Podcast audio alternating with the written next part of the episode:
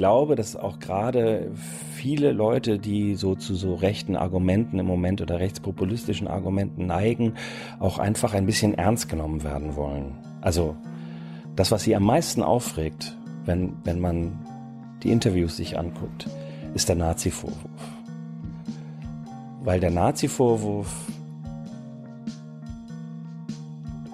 ähm, unabhängig davon, ob er bei dem Argument, um das es gerade geht, richtig ist oder falsch ist, immer dazu führt, dass man jemanden ausgrenzt. Man sagt immer, du bist Nazi, das heißt, mit dir muss ich eigentlich gar nicht reden. Du bist einfach nicht satis also Satisfaktions, du bist, bist einfach nicht zur normalen Welt. So, eine neue Folge Jung Naiv. Wir sind wieder an der TU, wo genau? Im neunten Stock am Ernst-Reuter-Platz. Wer bist du? Ich bin Ufa Jensen. Ich arbeite hier am Zentrum für Antisemitismusforschung. Warum? Äh, weil ich den Job bekommen habe? Nein. Äh, ja, weil ich bin hier Prof für Antisemitismusforschung. Hey Leute, kurz dahin was von mir. Jung Naiv gibt es nur durch eure Unterstützung. Wir sind nicht kommerziell, wir machen keine Werbung, wir sind hier nicht staatlich gefördert, wir bekommen keine Förderprogramme von irgendwem. Es gibt uns nur wegen euch. Und äh, damit das so bleibt, bitten wir euch um finanzielle Unterstützung, zum Beispiel per Überweisung oder PayPal. Und jetzt geht's weiter. Warum bist du das geworden? Warum ich das geworden bin? Oh, das ist eine ziemlich lange Geschichte. Ich bin Historiker und habe ähm, Geschichte studiert und Politik und habe mich eigentlich schon früh mit Nationalsozialismus, mit Antisemitismus, mit jüdischer Geschichte auseinandergesetzt. Und dann wurde das so ein Forschungsschwerpunkt von mir und mit der Zeit war ich dann qualifiziert dafür. Wolltest du nach der Schule das machen, was du jetzt machst?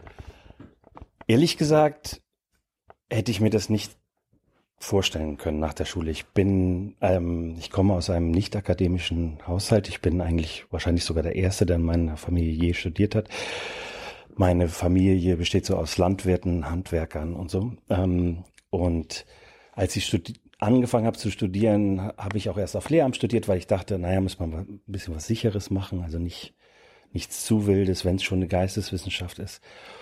Und dann erst mit der Zeit habe ich gemerkt, dass ich das könnte und aber vor dem Hintergrund, wo ich eben herkomme, ist das ein bisschen schwierig, sich vorzustellen, überhaupt eine Doktorarbeit zu schreiben oder eine Professur zu begehen. Das war gar nicht in meinem Horizont. Und deswegen war das eine längere Zeit der Gewöhnung an den Gedanken, dass das vielleicht ginge. Und dann hat es nochmal 10, 15 Jahre gedauert, bis ich qualifiziert genug war, sozusagen. Aber also der Job ist ein Traum, klar. Ist ein, ist ein sehr, ist ein sehr schöner Job. Man kann, man hat natürlich viel Stress als Professor, aber man kann vielen Interessen, die man hat, nachgehen und sich für man kann es auch wieder ändern, man kann neue Sachen machen, natürlich immer in bestimmten Feldern, mit denen man sich eben beschäftigt, aber man kann wirklich den eigenen Interessen nachgehen. Das ist sehr schön. Hast du hier studiert? Ich habe hier sogar studiert, ja. Ich bin ein TU-Gewächs. Also ich habe vorher noch an anderen Orten studiert, auch in Israel eine Zeit lang und bin dann, als ich nach Berlin gekommen bin, hier an die TU gekommen und habe ähm, unter anderem auch hier im ZFA ähm, ähm, Seminare besucht und hatte hier meinen ersten Job äh, als studentische Hilfskraft. Das ist also wirklich eine Rückkehr quasi ins Haus. Ähm, ja, und dann habe ich hier abgeschlossen und habe dann äh, auch hier promoviert und bin dann aber ins Ausland gegangen und naja, hatte verschiedene Stellen und es war eigentlich gar nicht abzusehen, dass das hier klappen könnte. Das habe ich wirklich nicht gedacht und aber dann ging es eben. Worum handelte deine Doktorarbeit? Meine Doktorarbeit beschäftigte sich mit der Geschichte von Juden und Protestanten im 19. Jahrhundert und da ging es so ein bisschen darum, wie ähm, Juden und Protestanten sich so gegenseitig gesehen haben und auch das Entstehen des modernen Antisemitismus, also moderner Judenfeindschaft aus diesen Beziehungen dieser beiden Gruppen, die sich sozial in der Zeit sehr nahe gekommen sind, weil Juden häufig an den Universitäten studiert haben und die Qualifikation hatten, die Bildung hatten, ähm, in dieser Kulturelite unter den Protestanten zum Beispiel mitzuwirken und dadurch entstand mehr Kontakt, aber auch mehr Reibung zwischen den beiden Gruppen. Und das war so die Dissertation, die Promotion. Vor einigen Folgen haben wir ja schon mit Wolfgang Benz, äh, glaube ich, eine Etage tiefer gesessen und über Antisemitismus und die Geschichte und so weiter geredet. Äh, hast du da irgendwelche anderen Haltungen oder gibt es da im Großen und Ganzen ähnliche äh, Einschätzungen, Sichtweisen? der, der Historie? Also es gibt eine große Debatte hier im Haus, wo Wolfgang Benz, glaube ich, auch eine sehr dezidierte Position hat, die ich vielleicht nicht ganz so teile. Ähm, es gibt die Debatte darüber, wie sich verschiedene Rassismen und, Antisem und Antisemitismus zueinander verhalten. Also kann man die Vorurteile gegen Muslime zum Beispiel vergleichen, eins zu eins vergleichen mit Antisemitismus. Er würde da sehr weit gehen, ich wäre da ein bisschen reservierter und würde sagen, ja, es gibt schon auch noch Unterschiede zwischen diesen Vorurteilsformen und Antisemitismus. Nicht nur, weil er zu der Shoah und dem Holocaust, also der Ermordung von Juden geführt hat, sondern auch, weil er von Anfang an ein Vorurteil über Mächtige ist. Also der, der, der Antisemit blickt immer so ein bisschen nach oben, äh, weil er, weil er, weil er, weil er glaubt, dass Juden viel zu viel Macht haben. Während ein, Rass, ein Rassist häufig und auch ähm, in der Regel ein Islamfeind ähm, ein bisschen nach unten guckt. So, er glaubt, dass es eine Gruppe ist, die unter ihm steht und sozusagen ähm, mit die, die Vorurteile sind Vorurteile über nicht integrierte in der deutschen Gesellschaft, vielleicht auch etwas schlechter qualifizierte und so. Also es gibt schon so Unterschiede, die ich betonen würde, sagen wir mal. Aber ich generell finden wir hier im Haus, dass wir ähm, verschiedene, wir haben auch noch ähm, Kollegen wie Herr Salzborn, die den Vergleich zwischen Antisemitismus und anderen Rassismusformen quasi ganz ablehnen würden, glaube ich. Also wir haben so eine Pluralität von Meinung, was aber für die Wissenschaft, glaube ich, echt ziemlich hilfreich ist, weil man man braucht ein bisschen Spannung auch, man man muss äh, äh, verschiedene Meinungen auch äh, vertreten können, damit äh, sozusagen die Auseinandersetzung um das Richtige dann auch möglich ist. Du in, all deiner Zeit, wer, äh, während du dich mit diesem Thema beschäftigst, irgendwas gelernt, womit du vorher nicht gerechnet hättest? ja, überrascht worden. Ja, ja, man, man, also was einen nicht mehr so überrascht, was die Öffentlichkeit, glaube ich, häufig überrascht, ist, dass dieses Vorurteil über Juden, aber auch andere Rassismen so langlebig sind und dass wir uns heute immer noch, ne, manchmal passiert ja so, wenn, wenn wieder irgendwie was ein, in, auf einem Schulhof passiert ist oder so, oder dann, dann werde ich oft gefragt von ganz einfachen Leuten oder auch von Journalisten, wie kann uns das dann immer noch beschäftigen? Ähm, das überrascht mich nicht mehr. Also ich bin nicht überrascht über das Ausmaß an Vorurteilen und Rassismen und auch an Antisemitismus in unserer Gesellschaft. Da gibt es, gibt es einfach in den unterschiedlichen Schichten ähm, sehr häufig.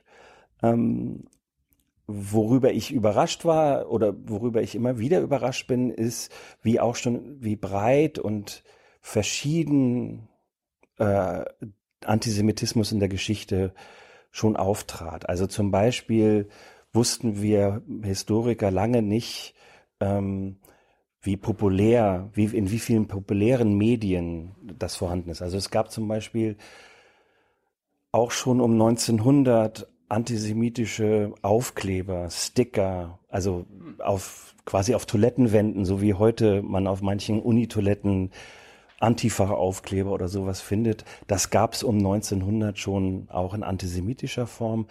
Es gab antisemitische Bierkrüge, antisemitische ähm, Postkarten. Also die das Alltagsleben von Leuten äh, enthielt solche ähm, enthielt solche Antisemitismen. Ähm, und was es da alles gibt, hat mich immer wieder überrascht. Also als ich das erste Mal vor so einem antisemitischen Bierkrug stand, war ich schon ein bisschen perplex. Oder ein antisemitischer Spazierstock.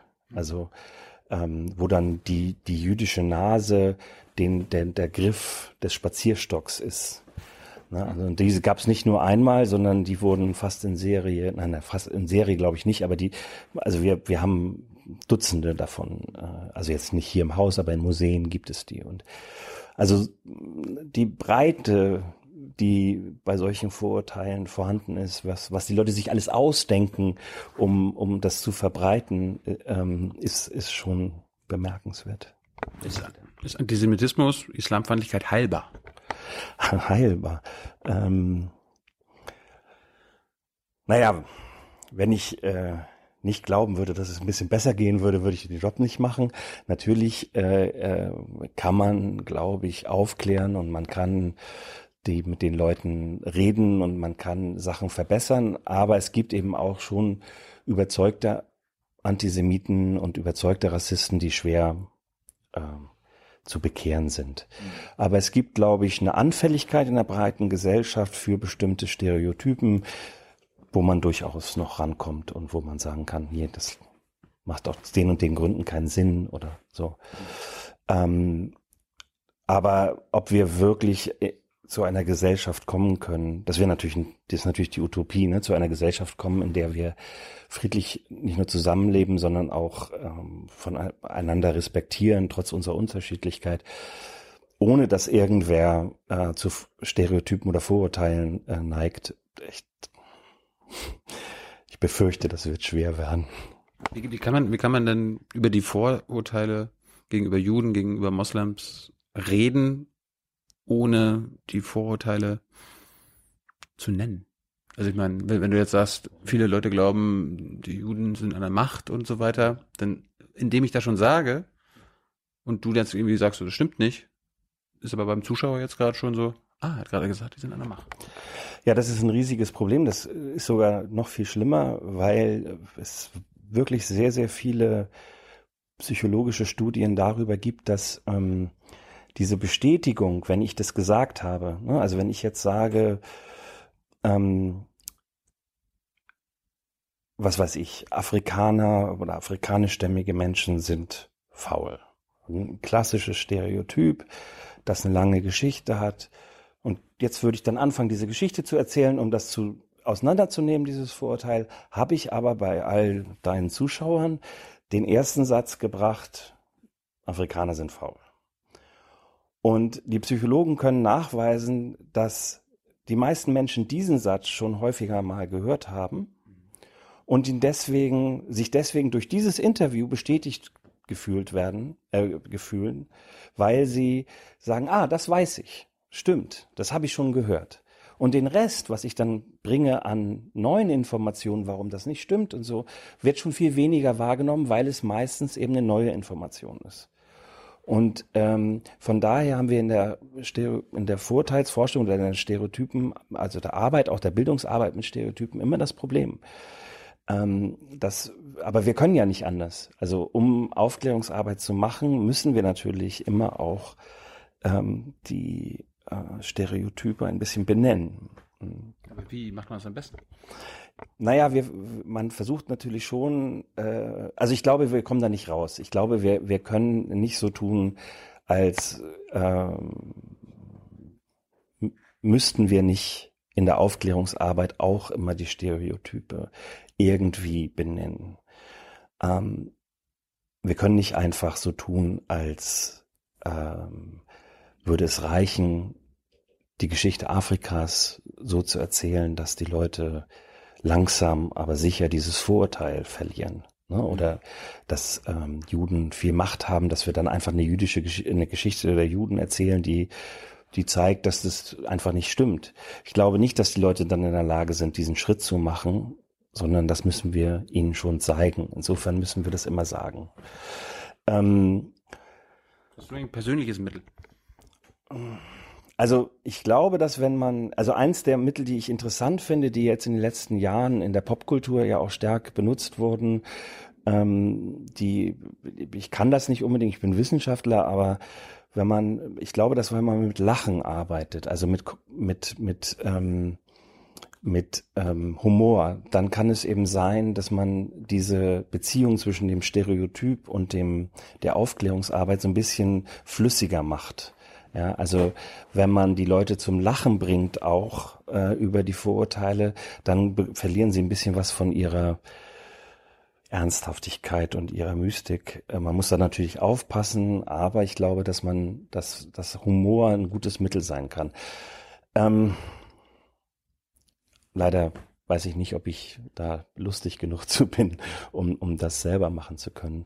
Aber ich sehe so bei vielen guten Komödianten, Ali G zum Beispiel, ich weiß nicht, ob das ist jetzt schon ein bisschen länger her.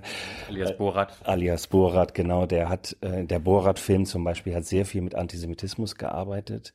In dem, in dem Film hat er ja, äh, spricht er ja Hebräisch ähm, äh, ein sehr skurriles Hebräisch, aber er spricht Hebräisch und wenn man versteht, was er sagt, was ich manchmal, äh, zumindest zum Teil noch tue, dann wird der Film noch mal lustiger, weil er sozusagen so eine unter seinen Handlungen, die sehr, sehr antisemitisch sind, äh, zum Teil äh, so eine, so eine ähm, zweite Ebene drunter hat, ähm, durch die, durch die Kommentierung. Das ist sehr lustig. Äh, aber das, also da, da, sowas zu machen ist schon sehr, damit kann man, glaube ich, damit können wir, glaube ich, vorankommen in Auseinandersetzung mit Vorurteilen. Aber gleichzeitig ist das natürlich wahnsinnig schwer und für uns als Wissenschaftler jetzt auch nicht so richtig unser Job, leider. Wir nähern uns jetzt langsam mal so ein bisschen Ausgangspunkt, warum ich auf die Aufmerksamkeit gewonnen bin. Du hast ein Essay geschrieben, Zornpolitik. Und ähm, es gibt ein anderes Vorteil, was auch aktuell grassiert in der deutschen Gesellschaft, zum Beispiel mit Flüchtlingen. Geflüchtete Menschen sind krimineller als äh, Deutsche. Wie können wir damit umgehen? Das ist ja falsch, faktisch falsch. Ja, genau. Und trotzdem wird es natürlich massiv geglaubt. Ähm, also ähm, gerade die Kriminalitätsstatistik ist sozusagen ähm, angstbesetzt natürlich. Ähm, und da gibt es dann einen großen Widerspruch. Ne? Eigentlich sinkt die Kriminalität und ist auf, glaube ich, dem tiefsten Stand seit 20 Jahren ungefähr oder seit 17. Ich weiß nicht genau. Ähm, und ja, aber wie, ähm, das ändert nichts daran, dass die Leute trotzdem glauben, dass es immer schlimmer wird. Reicht es nicht einfach, denen zu sagen, das ist falsch? Ihr, ihr denkt irrational.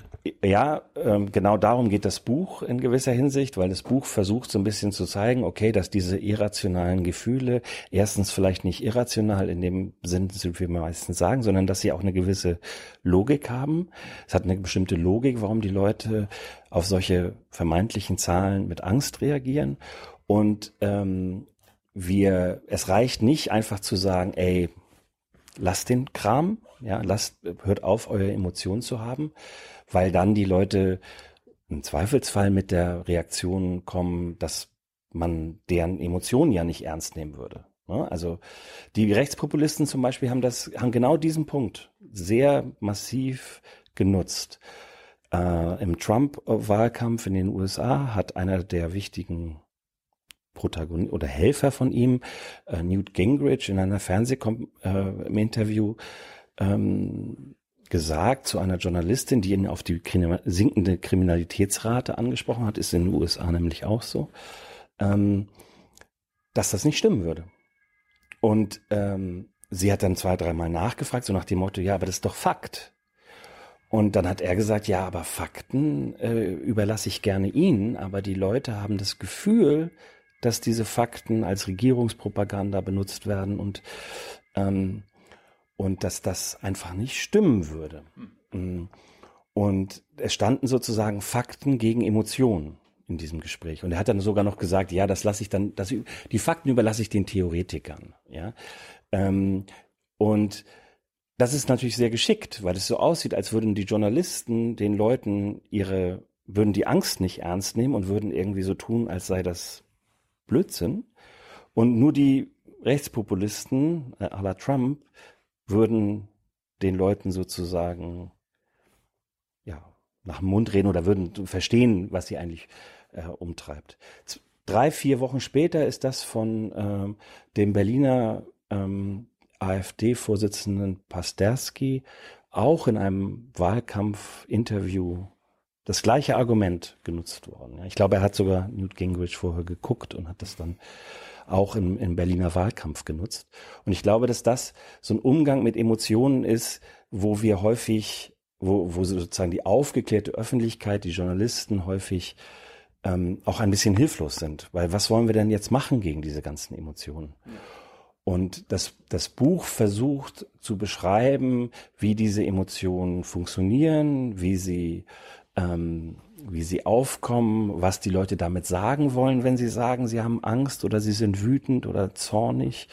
Und das äh, ist sozusagen der Ansatz so ein bisschen gewesen, da auch so ein bisschen Wissen zu vermitteln. Das ist ja nicht, Sie sagen ja nicht einfach, Sie haben irgendein Gefühl, Sie sind ja nicht eifersüchtig, sondern zum Beispiel oder glücklich oder ich weiß nicht was, sondern Sie sagen ja sehr spezifische Dinge in sehr spezifischen Kontexten. Also zum Beispiel Angst oder zum Beispiel Wut, Zorn. Ich habe jetzt gerade gefragt, ob man, ob, ob es jetzt die richtige Frage an dich wäre, über eine gefühlte Realität, was wir dagegen machen können. Aber ich finde, ich glaube, das ist, glaube ich, der falsche Ansatz, sondern man, vielleicht soll ich eher fragen, wie gehen wir damit um? Naja, es gibt schon die Möglichkeit, natürlich, also wenn jetzt eine Option wäre, dass auch sozusagen die andere Seite, ich weiß, wie man die auch jetzt nennen will, die liberale, die linke oder die aufgeklärte Öffentlichkeit auch mehr Emotionen machen muss. Also so eine Art linker Populismus oder so, dass man auch die gleichen Mittel benutzt und eben massiv ähm, mit äh, Emotionen dagegen hält. Manchmal Nein, manchmal finde ich diese Idee auch charmant, äh, aber dann äh, ähm, habe ich auch das Gefühl, dass wir äh, wichtige Instrumente eben aus der Hand legen würden, also zum Beispiel Aufklärungsarbeit. Und das wäre wahrscheinlich auch nicht richtig, zumal wenn jetzt sagen wir mal, ein Populist in Deutschland auftreten würde und ähm, ein Linker meinetwegen und er würde, ähm, er würde äh, vielleicht auch Erfolg haben, dann was wäre danach? Also die, die, die, die Frage ist ja nicht, äh, ob Obama toll war. Obama war aus meiner Sicht sehr vorteil, also sehr, sehr gut für Amerika. Aber nach Obama ist Trump gekommen. Also Obama hatte sozusagen eine, war jetzt kein Populist, aber er hatte eine sehr ähm, emotional unterfütterte Politik. Und die hat dann die emotional unterfütterte Politik der anderen Seite sicher auch mit hervorgebracht ohne dass man ihm das vorwerfen kann. Aber ich weiß nicht, ob wir in diesem Spiel gewinnen können. Da habe ich auch meine Zweifel. Ich glaube, was also das Buch zumindest versucht, das sind natürlich, das ist das, was ich als Historiker kann oder was ich als Wissenschaftler kann.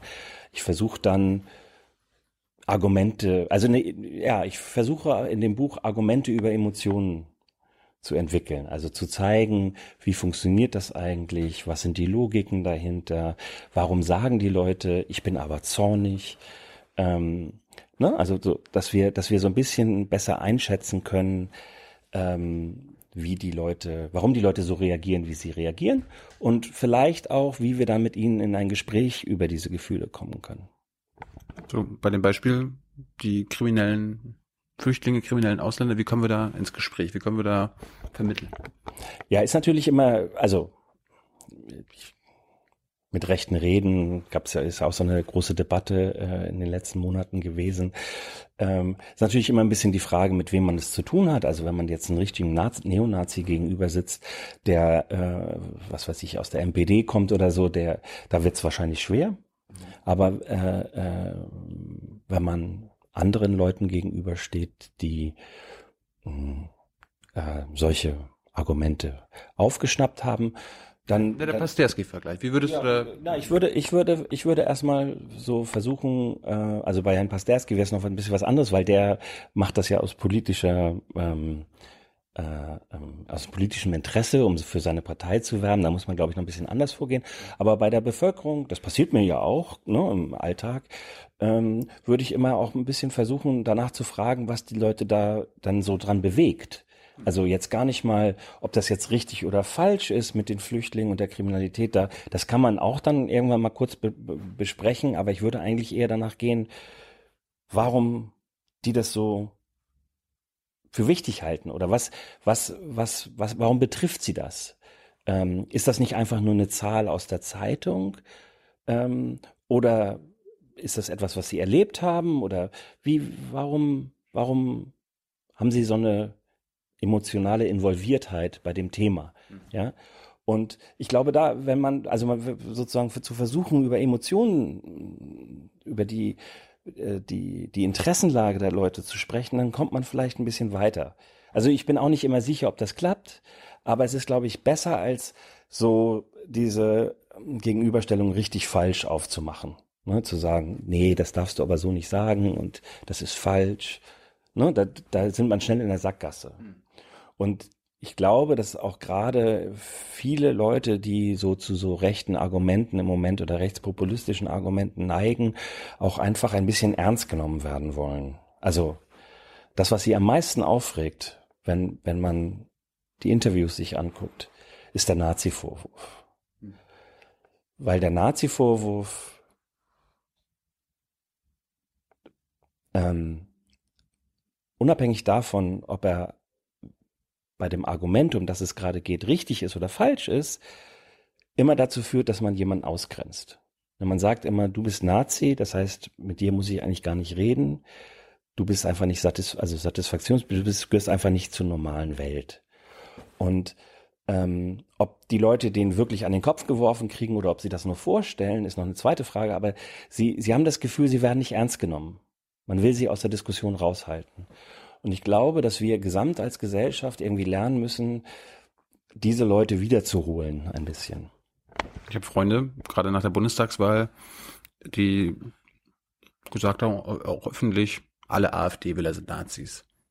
Hatte ich irgendwie kein gutes Gefühl dabei. Wie, wie ist das jetzt aus deiner Sicht auch falsch? Ja, ich würde das so in der Pauschalität nicht sagen. Ich finde auch den Nazi-Vergleich deswegen schwierig, äh, weil ähm, äh, weil er nicht genau genug benennt, worum es hier gerade geht. Also äh, wenn man jetzt sagt, es sind Rassisten oder das sind ähm, ähm, Leute, die neigen zu rassistischen Argumenten oder ähm, religionsfeindlichen oder so, dann, dann ist das manchmal ein bisschen treffender, weil der, Neo, weil der Nationalsozialismus als Ideologie schon ein, eine sehr spezifische Spielart auf der Rechten ist, zu der, zu denen würde ich sagen, nur ein gewisser Teil selbst in der AfD oder im rechten Spektrum neigt, wenn überhaupt. Also da ist man schon sehr, sehr weit draußen. ähm, und deswegen hat der Begriff auch was Diffamierendes, wenn man den einsetzt. Und damit wäre ich eher vorsichtig. So. Aber, aber wo, wozu führt das? Ich meine, wenn da, wenn da jetzt AfD-Wähler das hören, äh, der nennt mich Nazi. Was, ja, genau. Was macht das äh, mit den Emotionen dieser Menschen? Ja, dann haben die, dann fühlen die sich erstmal auf natürlich auf, äh, äh, auf in ihrer Position ähm, erstmal eher bestätigt, weil sie das als Verachtung der Gesellschaft für ihre Haltung und Positionen empfinden. Und ähm, Verachtung ist einfach kein guter Start, um ein Gespräch zu führen. Ähm, insofern wäre ich mit dem Nazi-Vorwurf, auch mit dem Rassismus-Vorwurf immer erstmal ein bisschen zurückhaltender. Ich, ich würde immer eher versuchen, auch ähm, ähm, ja über die Vorurteile ins und die Emotionen, die daran beteiligt sind, ins Gespräch zu kommen. Aber ich kann gut verstehen, dass wenn Leute zum Beispiel türkischer Herkunft sind oder wenn sie anderer Herkunft sind oder wenn sie auch einfach echt nicht verstehen können, wie die Leute so reden können, dass man eben auch dann sehr emotional reagiert und sagt, das sind Nazis oder das sind Idioten, ja, oder Arschlöcher oder was auch immer man sagen möchte. Mhm. Das kann ich oft nachvollziehen, ist auch ein Impuls, den ich natürlich teile gelegentlich. Äh, wenn dann Herr Gauland wieder irgendwas gesagt hat, dann könnte ich auch manchmal an die Decke gehen. Aber ähm, ich glaube, es ist ein Impuls, über den wir auch nachdenken müssen auf der anderen Seite sozusagen, auf der linken oder wie auch immer man das nennen will. Ich drehe es mal um. Aktuelles Beispiel äh, sind die Seenotretter. Wir haben gestern Abend äh, eine Pressekonferenz der Seenotretter hochgeladen äh, komplett ohne Kommentare, so einfach nur, was die gesagt haben. Und da gab es echt in den Kommentaren von Menschen, die ich vorher noch nie da gelesen habe, also wirklich Anschuldigungen, das sind Schlepperverbrecher, die muss man, die muss man in den Knast stecken und so weiter. Dabei ist es ja rein logisch, das ist ja wie bei der Feuerwehr, weil es brennt, muss, muss die Feuerwehr kommen, um, um, um Menschen zu retten. Kannst du irgendwie dahinter steigen? Ich verstehe das wirklich nicht, wie, wie Menschen retten, also Rettern vorwerfen, Verbrecher zu sein. Ja, Also das fällt mir natürlich auch, das gebe ich sofort zu, manchmal dann wirklich sehr schwer. Ne? Also ich. Ähm, das hält sie hartnäckig und dann, und dann kommt auch noch dazu, dass die Politiker, also nicht nur in Italien der, der, der Innenminister, der ein Rechtsextremer ist, aber selbst hier in Deutschland jetzt schon, ja. unser Innenminister, jetzt die noch nicht Verbrecher genannt hat, aber hier, die müssen zur Rechenschaft gezogen werden, die müssen festgesetzt werden. Also der bestätigt ja quasi diese Grundüberzeugung derjenigen, die gleich sagen, das sind Verbrecher. Ja, Herr Dobrin hat auch, glaube ich, sogar von von einer Asylabschiebe, Verhinderungsmaschinerie oder Industrie irgendwie gesprochen. Asyl und Souverän von Asyltourismus. Asyltourismus, genau. Das sind natürlich dann auch letztlich ähm, Haltungen von Politikern, die diese Stimmung schüren und die dann äh, auch, also die dazu führen, dass die Leute, die sowas schreiben, sich auch im Recht glauben. Also die haben das Gefühl, hey, das, was ich denke, sagt im Prinzip der Herr Söder auch, ja, sagt es vielleicht nicht genau so und so, aber eigentlich fühlen die sich halt bestätigt, natürlich vor allem dann auch durch die AfD und durch andere rechte Kräfte.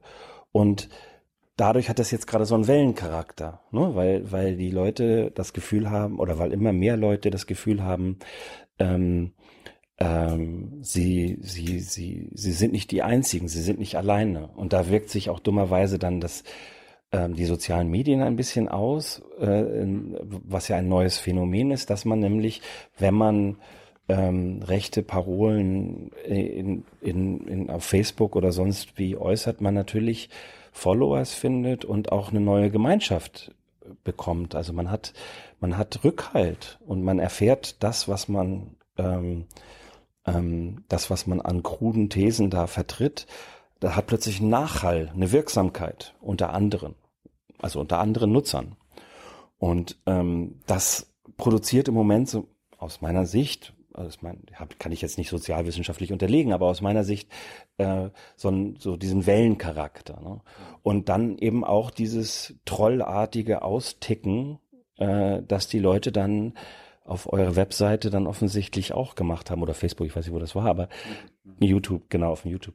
Also, ne, das äh, ähm, kennt inzwischen jeder. Man kann auf die Webseite des Bundespräsidenten gehen. Wenn der irgendeine Rede hält zu irgendeinem heiklen Thema, dann geht das ab auf seiner Facebook-Seite. Und ehrlich gesagt, der, der, ich weiß sogar, dass er das gelegentlich liest und der ist extrem irritiert über solche Sachen, weil man irgendwie nicht weiß, wie das weitergehen soll mit solchen Beschimpfungen. Ne?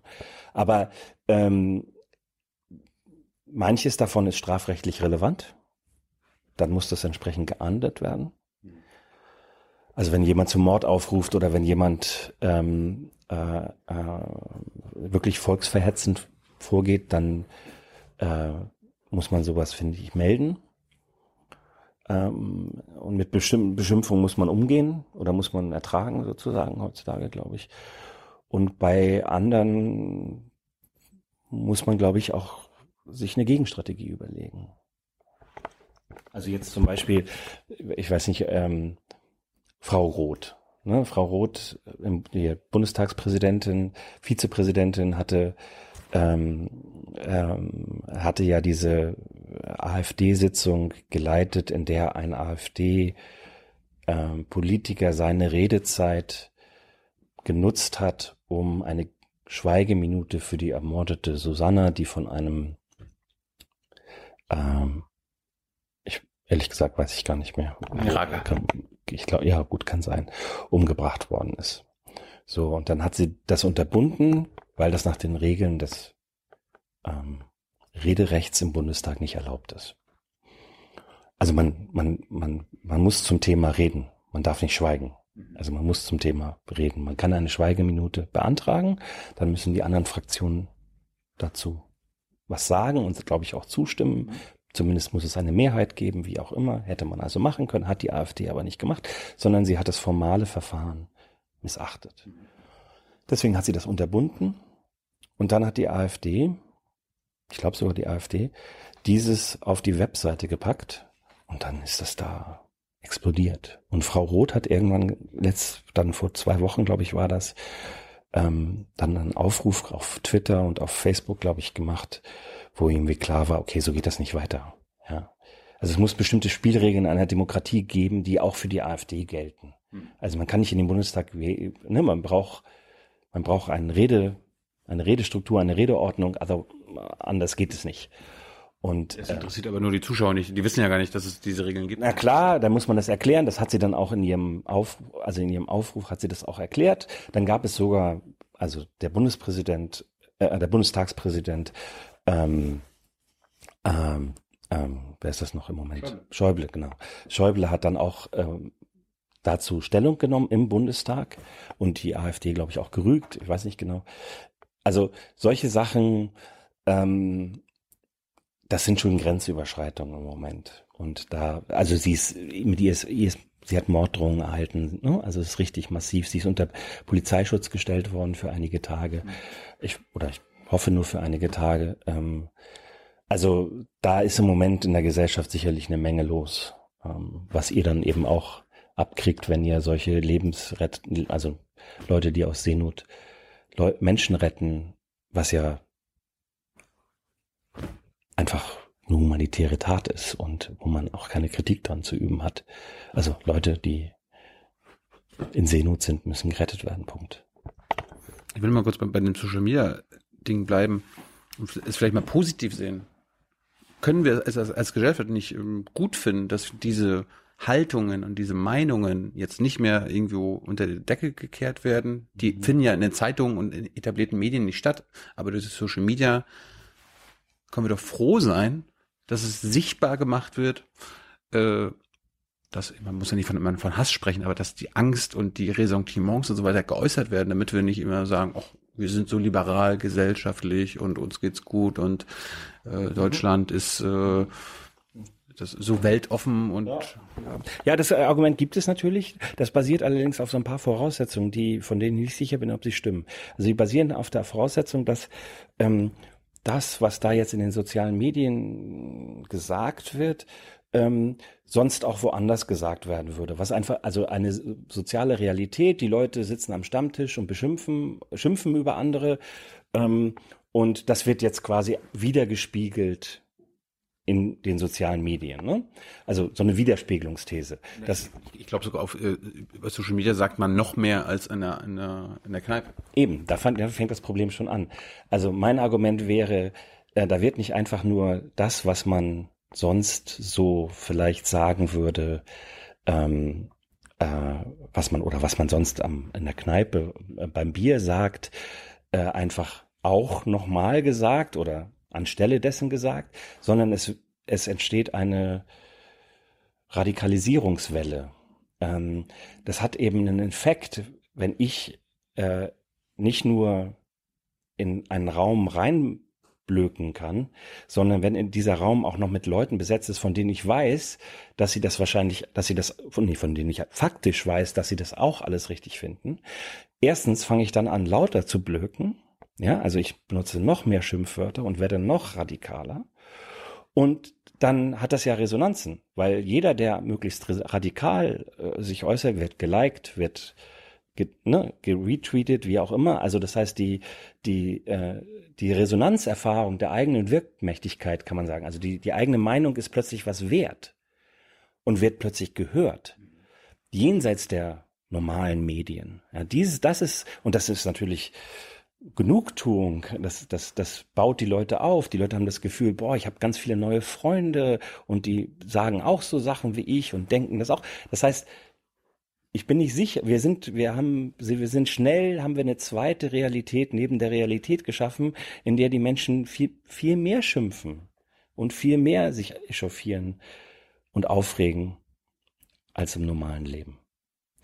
Dafür gab es ein ganz schönes Beispiel. Frau Künast die Grünen-Politikerin, die auf ihrer Facebook-Seite massiv, schon vor, ich glaube, es war vor zwei Jahren, massiv beschimpft wurde, ist einfach irgendwann mal zu diesen Leuten hingefahren. Die haben ja im, im Klarnamen sie beschimpft, ne? Mhm. Und dann ist sie einfach da mal hingefahren und hat bei denen an der Tür geklingelt. Wilde Reaktion. Also es ist total interessant, wie die Leute reagieren. Die erste Reaktion war, ach, das ist ja toll, dass sie mal zu mir kommen. Ja? Wo man denkt, du hast sie doch gerade beschimpft. Ja? Und die zweite Reaktion war, ach, das habe ich doch im Netz gesagt, das meinte ich doch gar nicht so. Und dabei haben sie ja quasi, haben sie quasi umbringen wollen, ja. Also offensichtlich lernen wir im Internet etwas, was wir in der Realität oder in der Kneipe oder so gar nicht so tun würden. Wir werden also sozusagen möglicherweise radikaler, als wir in der, in der Alltagswelt sind. Weißt du, wo das bei mir so war? Ah. Auf dem Pausenhof.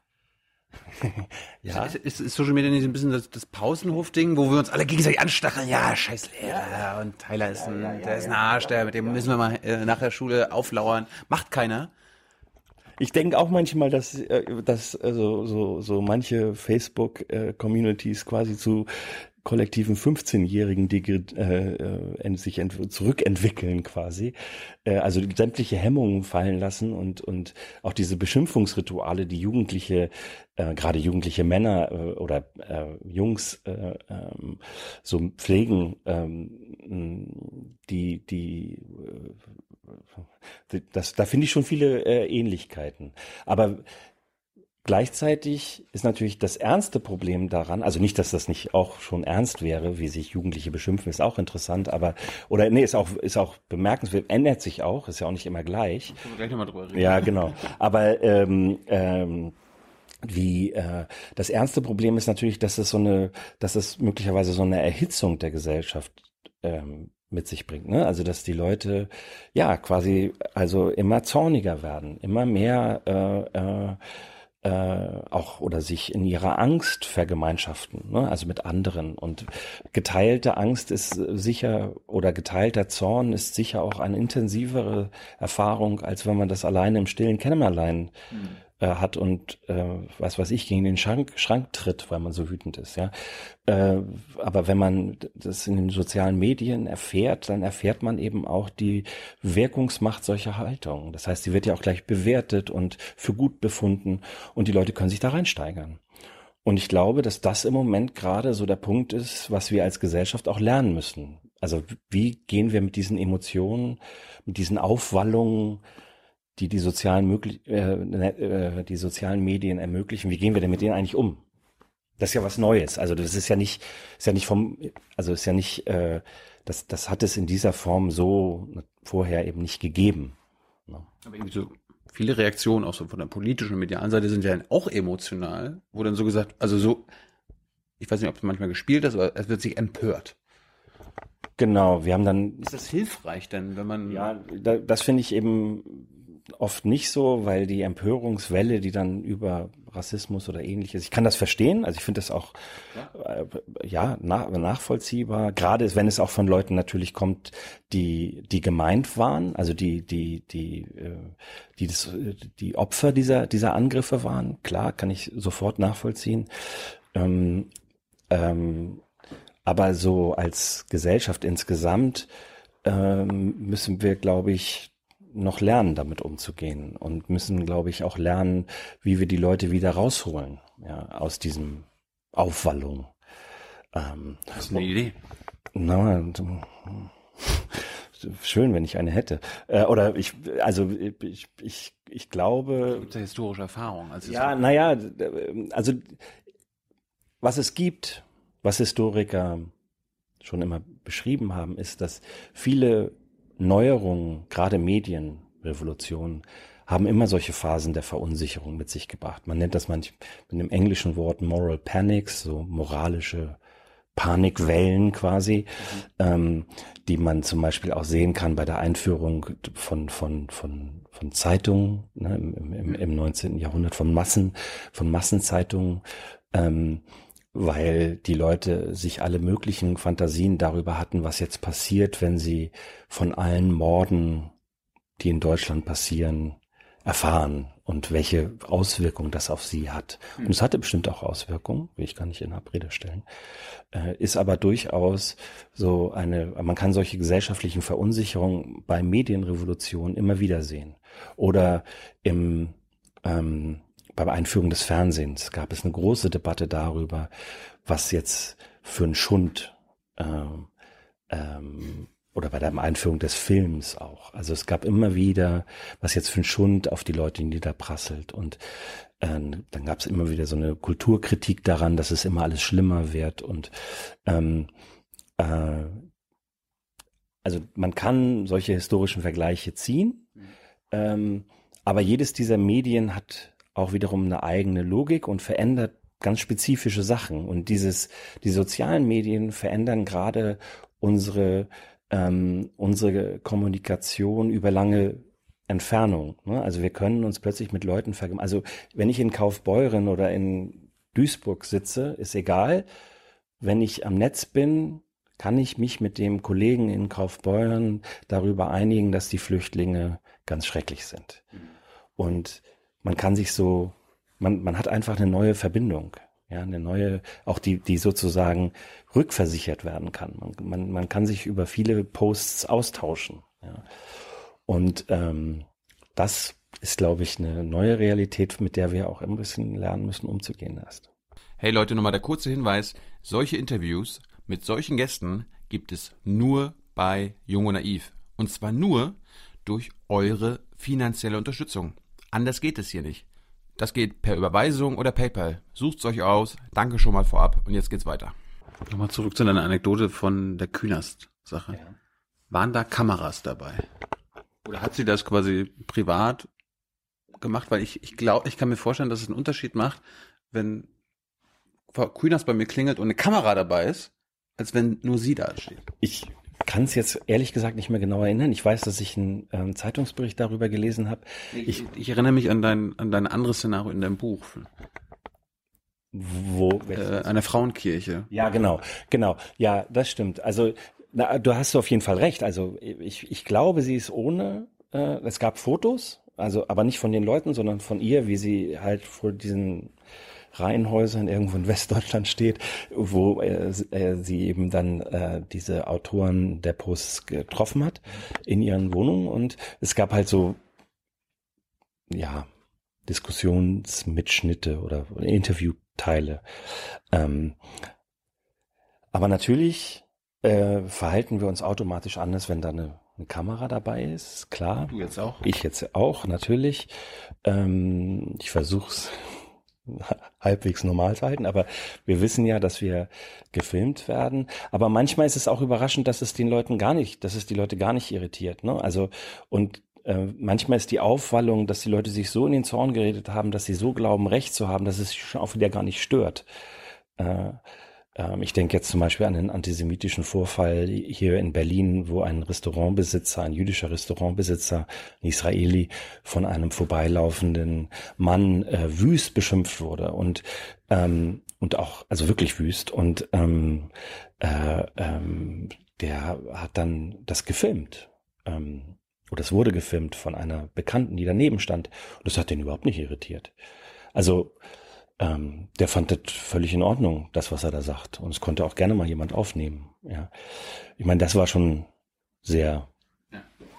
spezifisch. Ne? Aber, aber die, die Geschichte bei der Frauenkirche. Genau. Da, da gab es einen SPD-Politiker, der äh, da, es gab eine Demonstration gegen ein äh, Mahnmal, sage ich mal, äh, für die Situation in Aleppo. Da haben dann äh, besorgte Bürger, Menschen dagegen demonstriert und der SPD-Politiker ist zu einer Frau gegangen und wollte mit ihr mal reden. Kannst du mal die Situation beschreiben? Ja, also äh, äh, Herr Dulik war das von der ist, ähm, SPD-Vorsitzender in Sachsen, glaube ich, und war zu der Zeit Wirtschaftsminister, ist er, glaube ich, immer noch. Und ähm, ähm, der, da waren an dem Tag mehrere Veranstaltungen da auf dem Platz, weil es eben äh, diese Einweihung dieses ähm, dieses äh, Mahnmals gab. Ähm, es war auch im Vorfeld, es war im Februar, es war im Vorfeld des Gedenkens an die Dresdner Bombennächte und ähm, dieses Mahnmal erinnerte eben an die Bomben in Aleppo, die im syrischen Bürgerkrieg jetzt in den letzten Jahren niedergeregnet sind und viele Menschen umgebracht haben und ähm, die die äh, diese Verbindung, diese historische Verbindung unter anderem hat diese Frau, die Herr Dulik da traf, sehr sehr aufgeregt und mhm ähm, zu dem Punkt, dass sie mit Herrn Dulik wirklich nicht reden wollte. Also eigentlich machen die so ein, zu zweit so eine Art Tänzchen voreinander und Herr Dulik möchte immer mit ihr ins Gespräch kommen. Da sie jetzt vielleicht eher zum Demonstrieren gekommen war und nicht zum Reden, will sie das nicht. Aber sie ist halt auch total beherrscht von so einem Ressentiment gegen die Regierenden, gegen die, gegen die, ähm, die alles falsch machen, gegen Merkel und gegen alle, auch die sächsische, sächsische Regierung, die da jetzt so ein Mahnmal hinstellt und ist extrem aggressiv und verweigert quasi jedes Gespräch. Und für mich war das in dem Buch so ein Beispiel dafür, dass es, es schwer ist, ähm, wenn die Leute sich so in diese Emotionen begeben haben, mit ihnen ins Gespräch zu kommen. Vor allem, wenn man, ähm, wenn man keinen Weg findet. Und Herr Dulich findet irgendwie keinen Weg. Wahrscheinlich war das auch ein bisschen der falsche Anlass, weil die eben zum Demonstrieren gekommen war und er sie quasi jetzt in Gespräch ziehen wollte. Ne? Ähm, aber es ist schon schwer, mit den Leuten dann in, ins Gespräch zu kommen, wenn sie so echauffiert sind. Vielleicht hätte man mit der Frau, ich, ich, ich habe nie herausgefunden, wer das ist oder so, vielleicht äh, einen, äh, am nächsten Tag nochmal in Ruhe reden können. Vielleicht hat er das ja auch gemacht, ich weiß es nicht, aber ähm, äh, für mich war dieses Video so, ein, so, ein, so eine aufgeführte, also vor der Kamera aufgeführte, aufgeführtes Nichtgespräch. Aber von, aber von beiden. Weil, weil, ja, ja. weil die Kamera dabei war. Er hat demonstrativ versucht, ein Gespräch zu führen und sie so. Genau. Nein! Genau. Und, und, und. Aber, aber das sollten wir jetzt quasi nicht verurteilen. Nee, naja, also ich natürlich finde ich irgendwie ist schade, wenn so Gespräche scheitern. Es passiert ja jetzt auch nicht so oft, dass ein Politiker wirklich mal versucht, mit jemandem zu reden. Aber es war natürlich auch, hatte diesen Bildschirmeffekt, ne? Es sah so ein bisschen so aus, als wollte, also nicht, dass ich das weiß, über ihn jetzt will ich gar nicht sagen, aber es hatte, sie konnte die Situation so verstehen, dass er jetzt, weil die Kamera dabei war, unbedingt mit ihr reden wollte. Und sie hat ihm, sie hat auch kommuniziert, aber sie hat ihm vor allem ihre Emotionen kommuniziert. Sie hat vor allem gesagt, ich bin stinksauer, ich will nicht mit dir reden. Ja, ich will nicht mit irgendeinem Politiker reden. Ihr seid schuld. Ich, ne, also sie hat sich in so ein Ressentiment hineingesteigert. Und da ist dann so ein Gespräch manchmal echt schwierig. Dann muss man vielleicht ein paar Stunden warten, einen Spaziergang machen und dann vielleicht nochmal versuchen, wenn man, das geht ja jetzt meistens dann in solchen Konstellationen nicht, aber ähm, die Leute sind dann halt einfach schwer zu kriegen. Ich, ich glaube auch, wenn ich im, auf dem Fahrrad sitze und ein Lastwagen schneidet mir die Vorfahrt, dann will ich auch die nächsten zehn Minuten nicht mit dem Lastwagenfahrer reden. Da habe ich einfach auch echt den Hals voll. Also, ne? So sind, das ist auch so, glaube ich.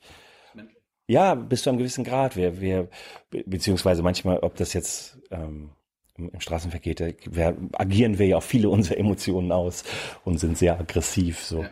Und äh, ähm, das ist dann nicht der Moment, vielleicht in Ruhe zu reden. Jetzt ist die sogenannte Flüchtlingskrise fast drei Jahre alt.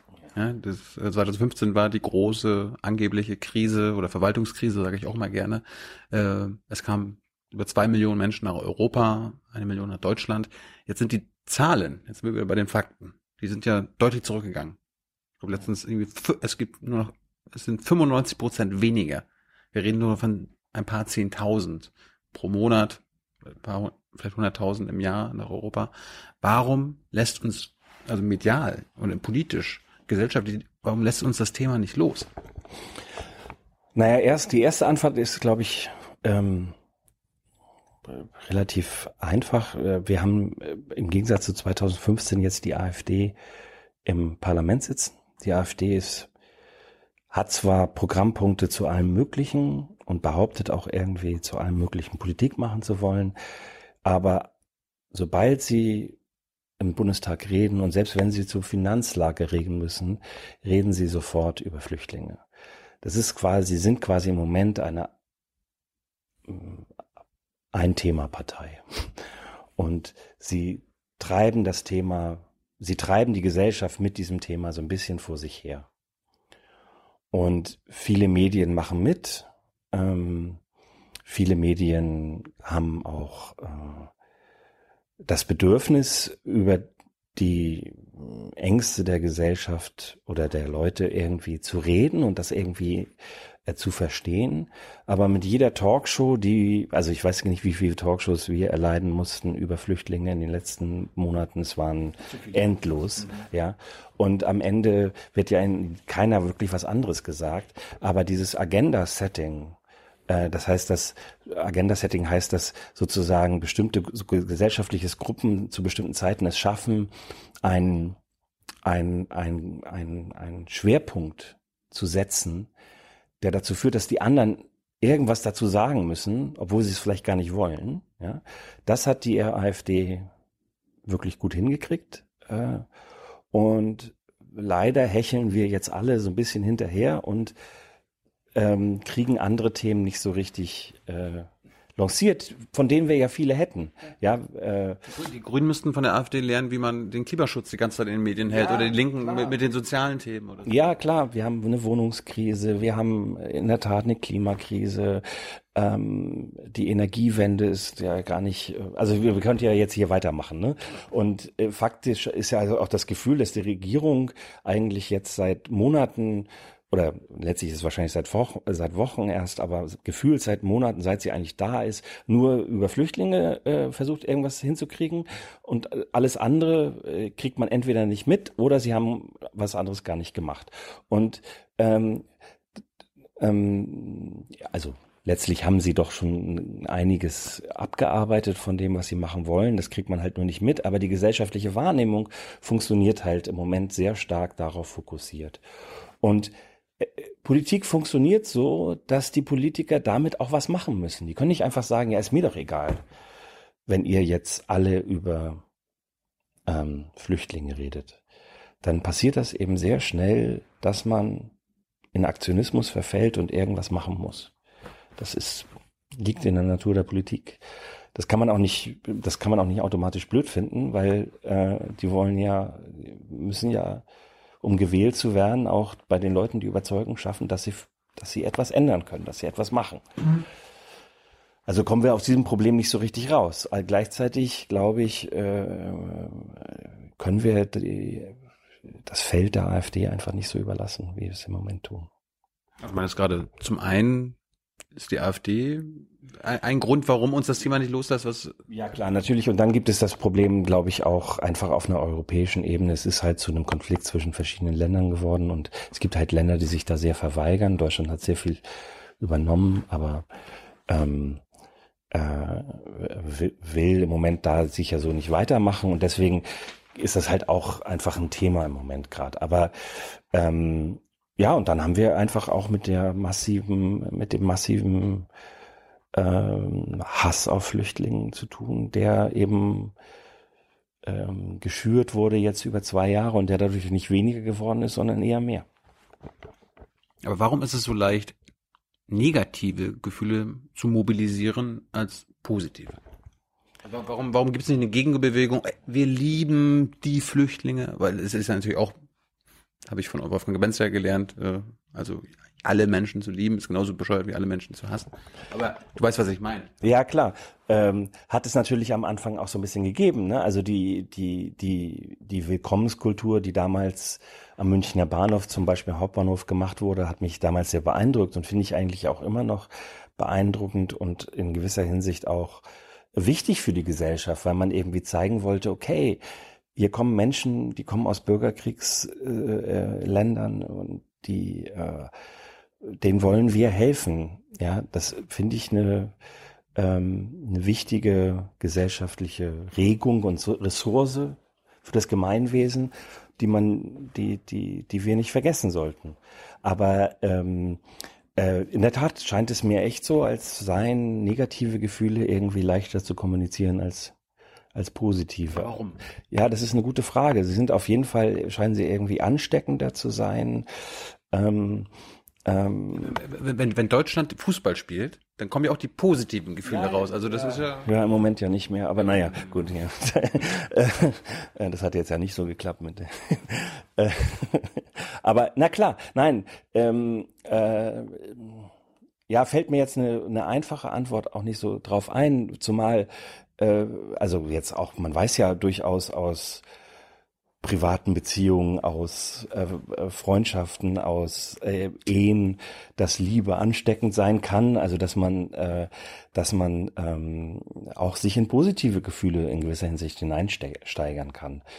Ähm, und auch Empathie zum Beispiel kann man, kann man lernen und kann man kultivieren und stärken. Ne? Müssten wir wahrscheinlich auch. Also die, das Empathie im Sinne von sich in andere hineinzuversetzen und deren Schicksal ernst zu nehmen. Das fehlt ja auch vielen Leuten oder das, nee, das fehlt ihnen nicht. Ich glaube, dass viele Menschen das durchaus haben. Aber wenn sie zum Beispiel dann solche Hasskommentare auf eurer Seite zu den ähm, zu den Menschen, die dort Menschen aus Seenot äh, retten, äh, die vor dem Ertrinken retten, da muss man ganz schön Emotionsarbeit machen, nämlich diese Empathie zu blocken. Also wenn ich Bilder sehe von Ertrunkenen oder von diesem schrecklichen Jungen, also von dieses schreckliche Bild von dem Jungen, der am Strand in der Türkei äh, ertrunken da liegt, der Zweijährige. Also ich empfinde dann etwas, also Trauer oder äh, Mitleid. Ähm, und wenn man das nicht empfinden will, muss man was dagegen setzen. Also dann, und das ist Emotionsarbeit und das machen die Leute. Und ähm, insofern muss man dann negative Gefühle mobilisieren sozusagen. Ne? Man muss dann sich so ins Zorn reden, dass dieses Mitleid weggeht. V vielleicht, ja. Ähm, äh, oder so, so, so versuche ich mir sowas so so versuche ich sowas zu verstehen. Und ähm, im Moment ist es offensichtlich so, dass viele Menschen ähm, entweder das Bedürfnis haben, das so zu machen, oder von anderen angesteckt werden, das so zu machen. Ähm, ist nicht ganz leicht zu erklären, warum das so ist. Also ich, ich gebe dir recht, dass negative Gefühle jetzt nicht per se ansteckender sein müssen als positive. Das würde, das würde auch unserem Alltagsverständnis irgendwie widersprechen. Ne? Haben, ähm, aber im Moment scheinen die Negativen irgendwie ein bisschen attraktiver zu sein, ist mein Gefühl. Sind Gefühle gute Argumente? Hm. Also wir nutzen sie ständig als Argument. Ne? Wenn, wenn, wenn man sich mit seiner Ehefrau streitet oder mit äh, einem Kind oder keine Ahnung was, sind Gefühle immer Argumente weil man irgendwie sagt, ey, aber ich war jetzt verletzt oder ich beharre darauf, dass äh, mich dieser Satz von dir wütend gemacht hat oder so. Ne? Man, sind Argumente. Wir nutzen sie als Argumente. Ähm, ich finde, dass auch Gefühle begründbar sein müssen. Ne? Also das äh, ist vielleicht ein bisschen widersinnig, weil man irgendwie denkt, Rationalität und Emotionen sind ja getrennte Sachen irgendwie. Was ich fühle und was ich denke, ist doch sind doch zwei Welten. Aber eigentlich tun wir das den ganzen Tag. Also wenn ich mit meiner Partnerin diskutiere und vielleicht äh, auch eine Emotion kommuniziere, dann muss ich die auch oft begründen. Wieso bist denn du jetzt wütend? Was soll denn das? Ist doch, äh, schrei mich nicht so an. Also so. Und dann muss ich sagen, ja, aber das und das hat mich jetzt echt sauer gemacht. Also wir, wir, wir sind durchaus im Alltag gezwungen, Gefühle zu begründen. Und ähm, das müssen wir eigentlich auch in der Politik. Also finde ich. Wir müssen, wenn jetzt jemand sagt, ich bin aber zornig, weil hier so viele Menschen herkommen, dann muss ich mit ihm in ein eigentlich, wenn wenn das dann klappt und wenn die Bedingungen so sind, müsste man eigentlich ein Gespräch darüber anfangen, wieso er das Gefühl für begründet hält. Und nicht quasi ihn verhöhnen, mit, mit, irgendwie mit Fakten und Tatsachen, ach, da kommen doch gar keine, da kommen ja, doch gar keine mehr. Genau, also ich würde einfach grundsätzlich auch sagen, das ist auch das, was die Neurowissenschaft oder die neuere Psychologie sagt, dass wir diese, diese, ähm, diese eine Gehirntätigkeit, die wir Emotionen nennen und diese andere Gehirntätigkeit, die wir Gedanken oder Rationalität nennen, dass die nicht so getrennt sind, sondern dass die natürlich immer zusammen sind. Also selbst mein rationalstes Argument gegenüber meiner Ehefrau ist natürlich auch ein gefühltes, wie bei anderen Menschen auch. Wir, wir, das lässt sich gar nicht trennen. Wenn man einmal darüber nachdenkt, fällt einem das auch auf.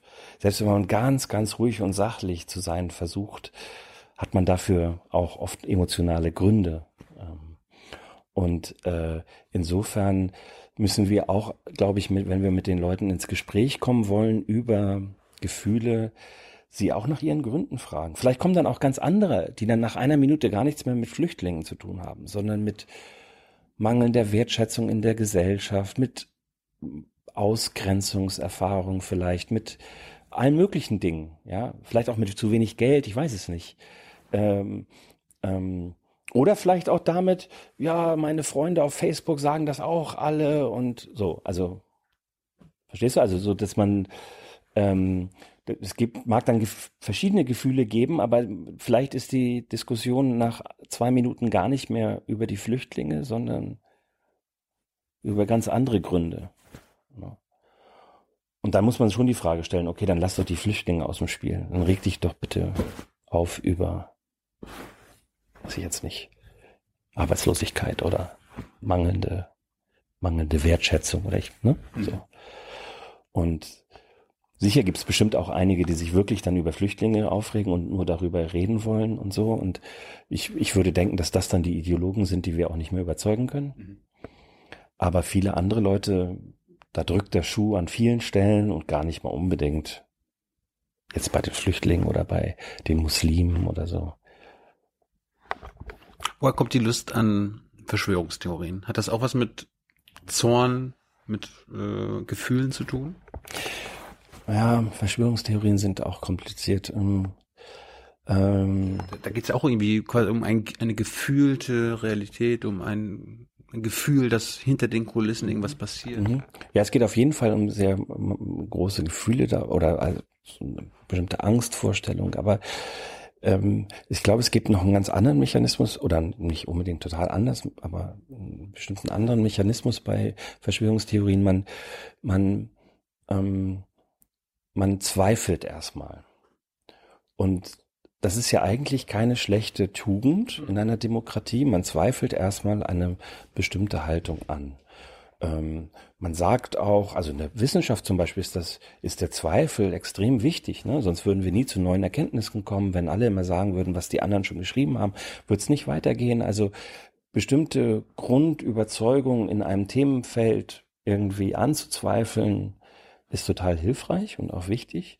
Und bei Verschwörungstheorien ist ja auch so die Idee, boah, irgendwie habe ich das Gefühl, ähm, mir wird hier nicht reiner Wein eingeschenkt. Ich ich verstehe hier eigentlich, also ich werde so ein bisschen veräppelt. Ja, die eigentlichen Mechanismen hinter dem, was hier passiert, werden mir nicht mitgeteilt oder sind mir nicht erkenntlich.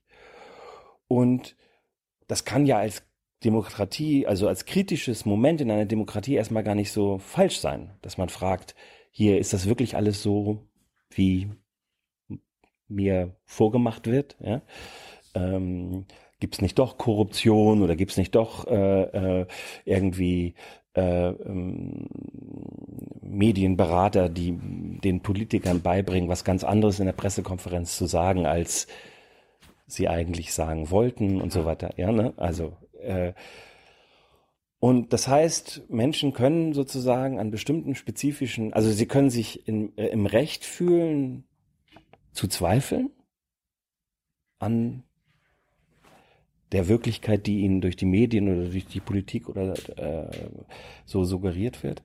Ähm, aber es kann eben schnell zum Wahn werden oder zu einem ähm, ja, zu einem Verschwörungsgebäude. Ne? Und da wird's dann irgendwann problematisch. Man kann natürlich, ähm, man kann, man fängt dann an, äh, hinter der Realität eine echte Realität zu sehen und diese Realität mit bestimmten Mechanismen, ähm, äh, diese Realität äh, nach bestimmten, funktioniert dann nach bestimmten Mechanismen ähm, beliebtes Beispiel ist dann, und das ist, glaube ich, auch immer noch der Klassiker bei Verschwörungstheorien, obwohl sie selten genannt werden, ist natürlich dann die jüdische Versch Weltverschwörung, die irgendwie dahinter steht. So heute gibt's dann so Schlagworte nach der äh, neuen Weltordnung und nach ähm, solchen Verschwörungstheorien.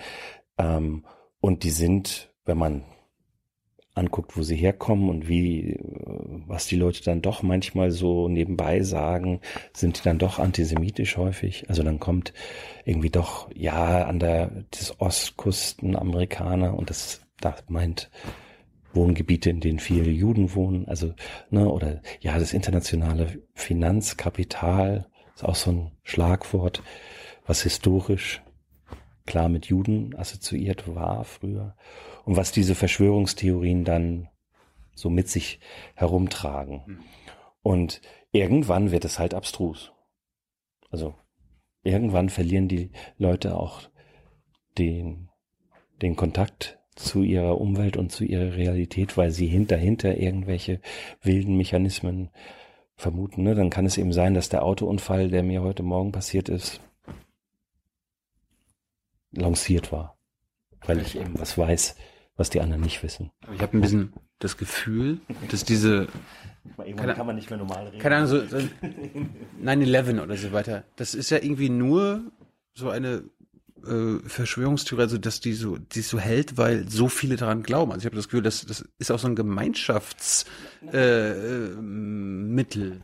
Na klar, und es gibt dann, äh, also äh, na klar, die werden geteilt, die sind oft schon, die bauen auf bestimmten Vorstellungen auf, die sehr, die, die sehr viel älter sind, eben zum Beispiel antisemitisch sind. Das heißt, man kann da auch auf so einem reichen Fundus schöpfen, ähm, wenn man Überzeugungsarbeit leisten möchte. Und äh, sie werden von den, den wildesten, also von, von den verschiedensten Vertretern der Gesellschaft auch ähm, vertreten, durchaus auch Leute, die, die zur Elite gehören und die dann Bücher schreiben, die man dann lesen kann. Und ähm, da äh, kann man in der Tat sich sehr schnell in Gemeinschaft sehen. Das, und dann kann solche ähnlichen Mechanismen, wie wir sie vorhin besprochen haben bei, bei diesen Posts ne, in sozialen Medien, da kann man, da kann man dann auch solche, ähm, solche, ja, Wirksamkeitserfahrungen machen. Das heißt, wenn ich in den Raum hinein, also ich, ich, ich,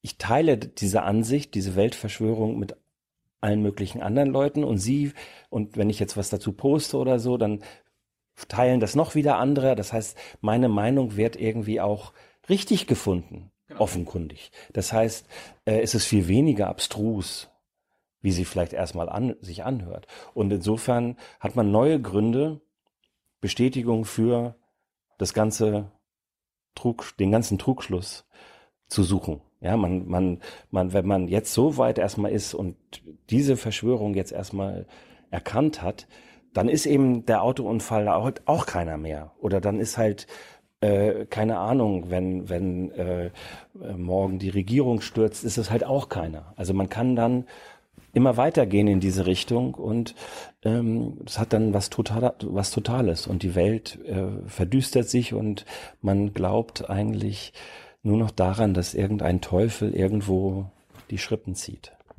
Wenn das Problem ist, also ein bisschen an den Verschwörungstheorien, manchmal stellen sie sich als wahr heraus. Ja. Also gibt ja NSA und so weiter, es gibt ja wahrscheinlich in der ganzen Geschichte viele tatsächliche Verschwörungen. Wir äh, erleben in der deutschen Wirtschaft, äh, dass Autokartelle, die haben sich verschworen, äh, die deutschen Kunden, die europäischen, die weltweiten Kunden zu bescheißen. Also wie wie kann man dann dem entgegentreten? Hast du da vielleicht, ich weiß nicht, ob das Forschungsgegenstand ist bei dir, aber äh, das. Naja, wir, wir arbeiten zu natürlich zu, zu solchen Verschwörungstheorien schon. Und, ähm, ich jetzt persönlich habe da nicht so viel zu gemacht in den letzten Jahren, aber das ist ein Standardargument in der Antisemitismus, also ein Standardfall für die Antisemitismusforschung.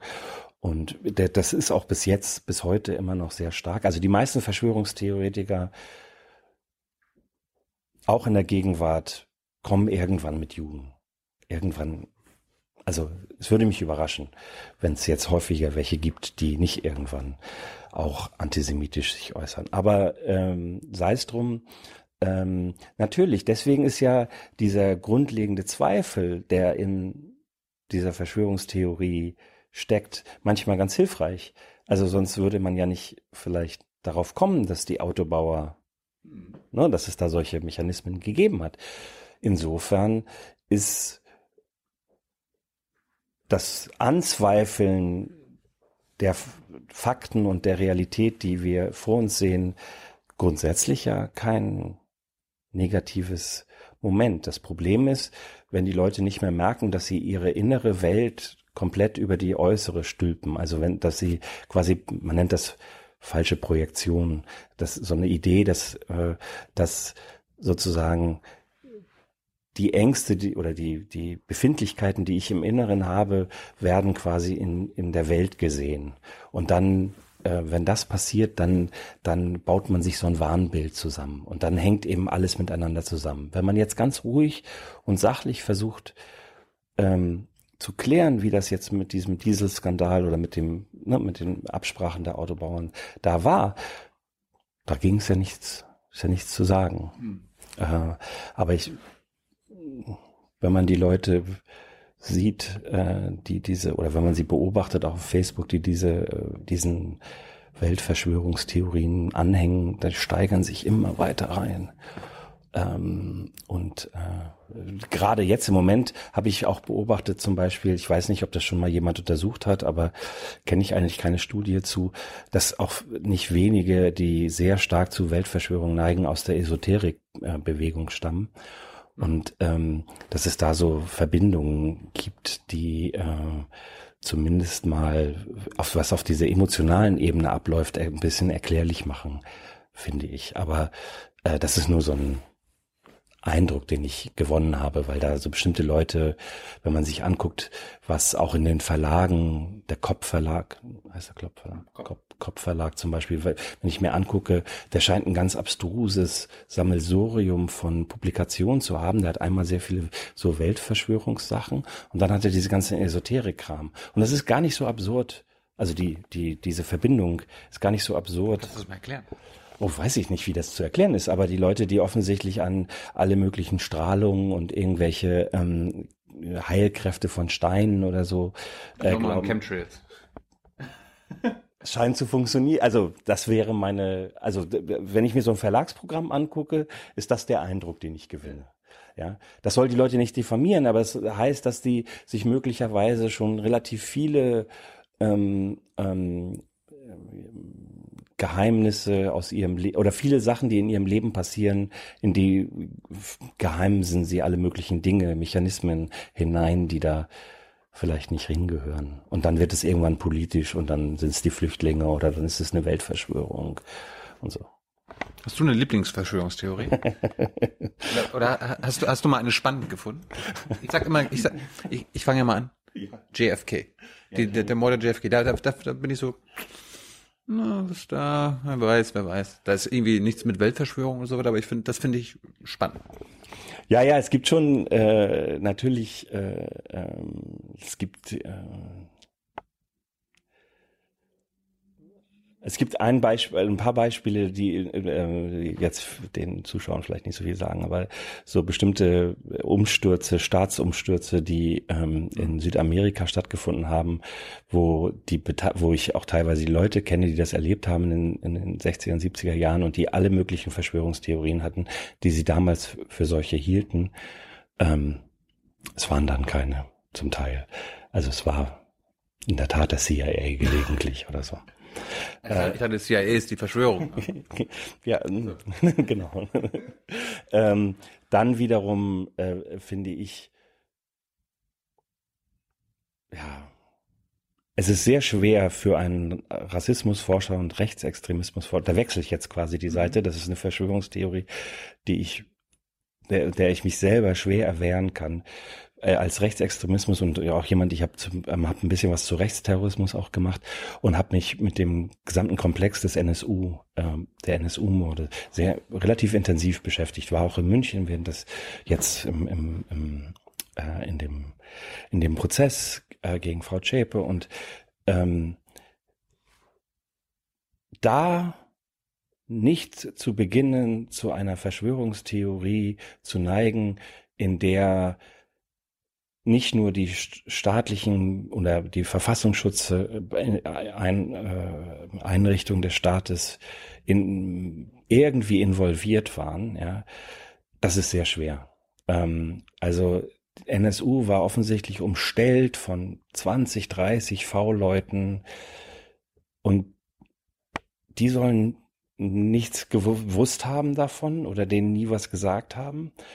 Und dann wurden diese Akten geschreddert. Und also es gibt nicht, es gibt so Dinge, wo man irgendwie denkt, oh, wenn ich, wenn ich diese Untersuchungsberichte lese oder so, da, da habe ich eine komplette Verschwörungstheorie im Kopf. Und wenn dann jetzt der Prozess auch noch dazu führt und auch die Untersuchungsausschüsse dazu führen, dass da nicht wirklich aufgearbeitet wird, dann sehe ich sie sogar bestätigt manchmal. Aber ich versuche mich natürlich dagegen zu wehren. Ähm, als Wissenschaftler muss ich versuchen, mich an die Fakten zu halten, die ich habe. Äh, es ist blöd, wenn wir nicht alle haben und wir ahnen, dass es noch mehr gibt, weil in den Untersuchungsberichten Akten geschwärzt waren.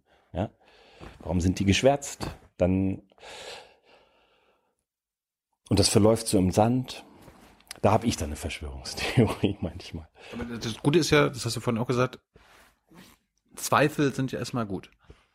Genau, also ich würde das auch erstmal, ich meine natürlich, wenn jetzt irgendjemand mit dem Chemtrails oder so kommt, dann, dann ist es eben auch erstmal jetzt nachgewiesen, dass das Quatsch ist. Und, äh, aber da sind wir wieder an dem Punkt vorhin, äh, mit Fakten kannst du ja, den Leuten ja auch nicht kommen. Na, na klar, na klar. Äh, wahrscheinlich würde jetzt, wenn der Bundesanwalt, der das Verfahren in München gegen Frau Zschäpe leitet, jetzt hier im Raum wäre, der würde jetzt auch sagen zu mir, ja, ne, Fakt da, Fakt hier, da, das ist alles, ja, da, ja, und ich würde es ihm trotzdem nicht glauben. Ähm, also, ja. verstehst du, wir, wir, wir, wir, genau. unsere, unsere, unser, wir, mag, wir mögen unseren Wahn. Wir sind, unsere, wir, wir, wir sind auch immer ein bisschen, da ist, ist schon, da ist schon viel, äh, wir halten dran fest. Wir sind nicht so leicht zu überzeugen, äh, gerade wenn wir einmal eine Wahrheit gefunden haben. Aber trotzdem muss man sich natürlich zwingen, in gewisser Hinsicht, äh, also ich zumindest in meinem Job muss das auch machen und äh, ich kann eben dann auch nur das über äh, den Terrorismus schreiben, zum Beispiel, was ich eben als Fakt weiß. Ich kann Vermutungen äußern, muss ich aber klar kennzeichnen. Ähm, und äh, wir müssen dann halt auch manchmal ak akzeptieren, dass bei, vielleicht bei bestimmten Verschwörungen, die es wirklich gab, wir nichts von ihnen erfahren werden. Trotzdem glaube ich, dass man bestimmte haltlose Vorstellungswelten einfach dann kritisieren muss. Ja. Und ich würde ja auch für meine NSU-Verschwörung, die ich dir jetzt gestanden habe, Gründe liefern können. Also ich würde sagen, hier Aktenschredderung, warum? Ich würde sagen, da, warum wird das geschwärzt? Was war in Kassel bei dem einen Mord? Ist ja ein V-Mann im Nebenraum gewesen. Nee, nicht ein V-Mann, ein, ähm, Entschuldigung, ein, ein Verfassungsschützler. Ähm, und der will davon nichts mitgekommen haben, dass im vorne der Besitzer des Internetcafés, wo er gerade im, mhm. sich Dating-Seiten anguckt. Äh, der Unterschied ist ein bisschen zum Beispiel zu 9-11, die äußern ja dann auch ihre Zweifel an bla bla bla an den Turm und so weiter und so fort, aber sie kommen dann gleichzeitig mit einer Antwort, wie es dann wirklich gewesen ist. Damit, das ist ja bei denen der Genau. Natürlich habe ich da auch so manchmal meine, meine Vorstellung darüber und natürlich gibt es dann auch Leute in der linken Szene, die sehr weitgehende Verschwörungstheorien darüber haben, was bei den NSU-Morden alles passiert ist. Ähm, äh, das würde ich nicht tun, das stimmt. Und diesen Sprung, der ist natürlich auch in der Tat entscheidend. Ne? Also die Frage ist ja das eine, dass ich sozusagen den Ablauf anzweifle. Aber in der Tat, die meisten Verschwörungstheoretiker reihen Fakten aneinander, um dann den Sprung in diesen, in dieses Warngebäude zu machen. Und von daher ist das dann schnell oder ja, es ist ja, es, es ist ja, es sind ja auch immer bestimmte Mechanismen und auch immer bestimmte Themen, die dann wiederkommen. Insofern ist dann irgendwann noch langweilig. Du hast gerade dieses interessante Wort Wahrheit gesagt. Ist das nicht auch ein aufgeladener Begriff heutzutage? Also äh, spielt in Sachen Wahrheit, spielen da auch nicht unsere Gefühle eine Rolle? Hm. Ja, wir, wir sprechen ja immer häufiger von gefühlter Wahrheit oder gefühltem Wetter oder gefühltem. Also natürlich äh, äh, äh, vermischen wir das häufig. Ist natürlich eine schwierige Frage an den, äh, an uns Wissenschaftler, weil wir sie einerseits natürlich häufig wirklich auch vertreten und sagen, wir wollen, wir versuchen, wir sind es vielleicht nicht, wir glauben nicht im Besitz der Wahrheit zu sein, aber wir versuchen uns an ihr zu orientieren und die Dinge, mit denen wir arbeiten, so zu prüfen mit einer, mit einem Ideal der Wahrheitsfindung, Ähm, aber natürlich wissen wir auch, dass Leute verschiedene, aus, aus verschiedenen Erfahrungen, aus verschiedenen Standpunkten heraus unterschiedliche Zugänge zur Wahrheit haben und vielleicht auch eine unterschiedliche Wahrheit finden. Also es ist schon gut möglich, wenn ich als nicht-jüdischer Antisemitismusforscher was zu Antisemitismus sage, dass sich das auch immer manchmal ein bisschen unterscheidet von einem, der als Jude, Jude schon Opfer eines solchen Angriffs war.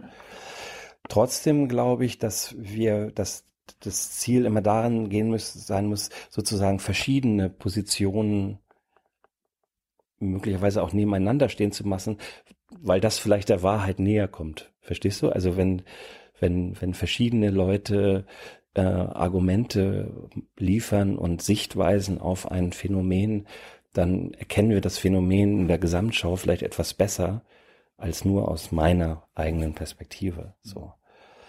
Aber ja, ist ein schwieriges Thema, ne? Wahrheitstheorien gibt's tausende und, und so. Und ähm, aber im Alltag äh, sagen wir ja auch oft, aber das fühle ich jetzt so. Also das ist ja dann auch irgendwie ein Fakt und eine Wahrheit. Ne? Mit, ja. Und da muss man damit umgehen. Also ich würde, wie gesagt, äh, haben wir vorhin gesagt, man muss auch eben begründen können, warum man so fühlt. Auch das ist irgendwie sagbar, glaube ich. Ich habe zum Schluss noch mal ein paar klein, kleine Nachfragen ähm, in der heutigen Zeit von der Politik, also die in der, in der Regierung sind, wird ja immer von unseren Werten gesprochen. Deutsche Werte, europäische Werte, transatlantische Werte, keine Ahnung, was es sonst noch gibt. Sind das nicht auch so ein bisschen, stecken da nicht auch Gefühle drinne? Weil wenn man dann fragt, wovon redest du denn? Und sie dann irgendwie sagen, ja, hier. Also entweder können sie, wissen sie damit gar nichts anzufangen, also dass sie das konkretisieren, oder sie sagen dann irgendwie Demokratie und so weiter, und dann sagst du, du Demokratie gibt es auch in Lateinamerika, in Australien, ist also kein europäischer Wert. Na, es gibt ja auch den uns dann doch sehr immer irritierenden Begriff irgendwie der, der, des christlich-jüdischen. Ähm, der christlich-jüdischen europäischen Zivilisation oder so. Ähm, also, der irritiert uns deshalb, weil man quasi von den gleichen Leuten, die das sagen, vorher ähm, also waren die Juden meistens nicht in dem Begriff drin. Und es ist auch ein bisschen pervers, äh, dass man, äh, nachdem man äh, sechs Millionen Juden umgebracht hat, sie dann quasi mit in die Wertegemeinschaft einschließt. Nicht, naja, bisschen zweifelhaft. Aber natürlich, Werte sind, sind, sind, sind ja nicht nur sozusagen Vorstellungen, Demokratie, Rechtsstaat, ähm, auch Meinungsfreiheit oder so, ja. sondern es sind auch natürlich. Ja, ist, ich meine die Abgrenzung. Also die, ja, da wird man wird davon ab. Äh, genau. Man, wird, also man grenzt sich ab von den anderen, den Barbaren, die keine Werte haben oder Genau. Na, häufig wird jetzt äh, christlich-jüdisch ja auch gerne mal gesagt, um eben zu sagen, dass die Muslime nicht dabei sind. Klar. Ähm, moralische Vorstellungen sind auch immer Gefühle. Da sind immer ganz viele Gefühle mit drin. Du hast ähm, ähm, Gerechtigkeit, ja, ist auch ein sehr gefühlter Wert, äh, weil man irgendwie sagt, das ist zutiefst ungerecht so und das geht so nicht und ne, also das, man merkt man schon, wie man sich echauffiert und wie man auch mit Emotionen bei der Sache ist.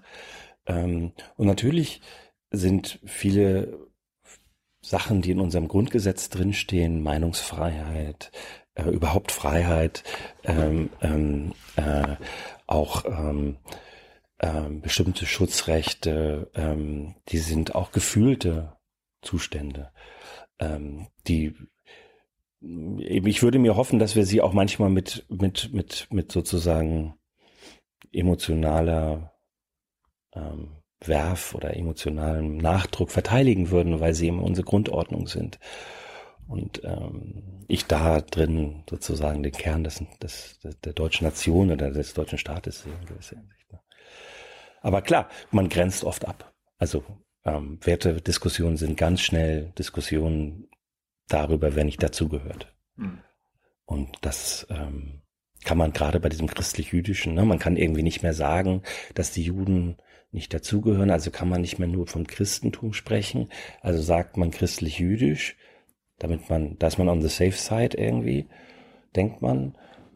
Und oft, wenn man dann nachfragt, kommt eben der Gegensatz zu den Muslimen dann, zum Islam. Liebe Hörer, hier sind Thilo und Tyler. Jung und Naiv gibt es ja nur durch eure Unterstützung. Hier gibt es keine Werbung, höchstens für uns selbst. Aber wie ihr uns unterstützen könnt oder sogar Produzenten werdet, erfahrt ihr in der Podcast-Beschreibung. Zum Beispiel per PayPal oder Überweisung. Und jetzt geht's weiter. Zum Schluss wollte ich mal über Medien reden. Alle sollen ja dein Buch lesen. Wir, wir können es ja mal reinhalten. Gibt es, gibt es Leser, gibt es äh, Rezensionen oder Medien, die dein Buch nicht verstanden haben? Oder missverstanden haben? Ja, es gab schon ein bisschen Debatten, äh, einzelne Rezensionen ähm, ähm, wollten doch, nie, konnten nicht so richtig nachvollziehen, dass ich versuche zum Beispiel Emotionen für begründbar zu halten. Es gab Rezensionen, die stärker gesagt haben, nee, wir müssen in der Politik an dem Gebot der Vernunft und der Rationalität festhalten. So. Mhm. Das kann ich auch ein bisschen nachvollziehen, aber ähm, ich glaube, dass es uns im Moment in der Situation nicht weiterhilft. Aber da gab es solche solche Debatten gab es auf jeden Fall und es ist auch immer eine Debatte, die dann auch wieder kam. Ja, was soll man jetzt damit alles machen? Also ähm, das weiß ich natürlich auch oft nicht. Ich kann ja als Wissenschaftler nur so bestimmtes Wissen zur Verfügung stellen und versuche in meinem Privatleben natürlich manchmal entsprechend zu handeln, kriege ich natürlich nicht immer hin oder meist, meistens wahrscheinlich nicht. Ähm, äh, äh, aber es ist natürlich ein Debattenbeitrag, wo die Leute dann gucken müssen, was wir jetzt, wie wir jetzt damit umgehen, dass wir alle diese, diese Zornaufwallungen haben. Du bist ja jetzt kein Philosoph, der dann quasi seine Schlüsse daraus zieht. Naja, ich, ich, ich nee. Oder bist du das hobbymäßig? Nee, das war mein zweites Fach, aber äh, ja, aber äh, nee, ich, ich würde ich auch gar nicht. Äh, ähm, äh, es ist ein, so eine Art Debattenbeitrag, wo man eben sagt, okay, das ist jetzt so eine Perspektive, guck mal, ob ihr damit was anfangen könnt und ähm, vielleicht kommen wir da ein bisschen weiter. Ich glaube, wir müssen einfach über Emotionen in der Politik ein bisschen mehr nachdenken. Und zum Schluss gibt es Emotionen im Journalismus? Gibt es Zornjournalismus? Oh, bestimmt. Zorn ist übrigens auch nicht immer nur eine negative Eigenschaft. Ne? Zorn kann ja auch total berechtigt sein in dem Moment, wo ich auf eine himmelschreiende Ungerechtigkeit aufmerksam machen möchte, die mir widerfahren ist oder Menschen, die mir nahestehen. Da kann es schon sein, dass man Zorn auch in die Politik trägt, weil man auf einen Missstand hinweisen möchte. Und insofern kann es ja auch manchmal guter Journalismus sein, der vielleicht überlegt, hier ist eine Gruppe, die wird immer benachteiligt und das sieht nie irgendwer und wir müssen jetzt mal diese Ungerechtigkeit auch möglicherweise mit einem zornigen Text ähm, nach vorne bringen oder klar machen. Ähm, ist ja klar, also Journalisten ja auch nur Menschen. Die müssen damit auch arbeiten. Ja, aber, aber, hast du vielleicht mitbekommen, dass offenbar hat sich ja quasi so eine Art Zornpolitik etabliert oder äh, der Zorn in der Bevölkerung ist äh, offenbarer geworden, größer geworden. Ist das auch in, in den Medien der Fall? Ich glaube schon, dass das dann natürlich häufig, äh, ähm, äh, manchmal ist dann äh, so sehr stark die Gegenreaktion. Ne? Das sind die Nazis. Also wie Gabriel damals vom Pack sprach. Äh, und dann auch bestimmte Medienvertreter auch ihre Wut geäußert haben über diese Rassisten, die ich auch nachvollziehen kann. Aber äh, ähm, ich glaube, im Moment sind wir so ein bisschen über Stadion hinaus und fragen uns so ein bisschen, okay, was machen wir denn jetzt damit und wie ähm, wie arbeiten wir mit diesen gesellschaftlichen Gefühlen und wie wie ähm, wie können wir, wie können wir sie irgendwie ein bisschen einhegen wieder. Insofern im Moment ist vielleicht nicht der richtige Zeitpunkt für zornige, für zornige Journalisten.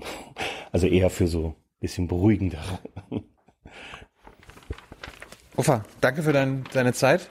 Eine, eine Frage, eine persönliche Frage. Woher kommt dein Name, dein Vorname?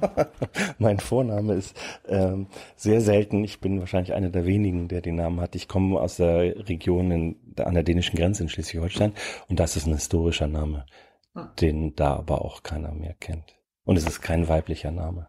Warum das denn? Hätte ich jetzt nicht gedacht. Echt nicht? Hat das eine Bedeutung? Also so nee, nee, ist einfach ein König gewesen in der ah, ja. frühen Neuzeit. Nee, nee, nicht in der frühen Neuzeit, im frühen Mittelalter. Wenn er dann gelebt hat. Danke für deine Zeit. Gerne, gerne. Zornpolitik, sehr lesenswert, ist, ist gar nicht dick. Wie lange, wie viele Seiten? 120, 130 Seiten? Wie lange hast du dafür gebraucht? Äh, ein halbes Jahr ungefähr. Halbes Jahr. Ja. Es schrieb sich schneller als manches andere. Könnt ihr in einem Tag lesen. Sehr zu empfehlen. Danke für deine Zeit, Ofa. Super. Dankeschön. Ciao. Ciao. Ciao. Ciao.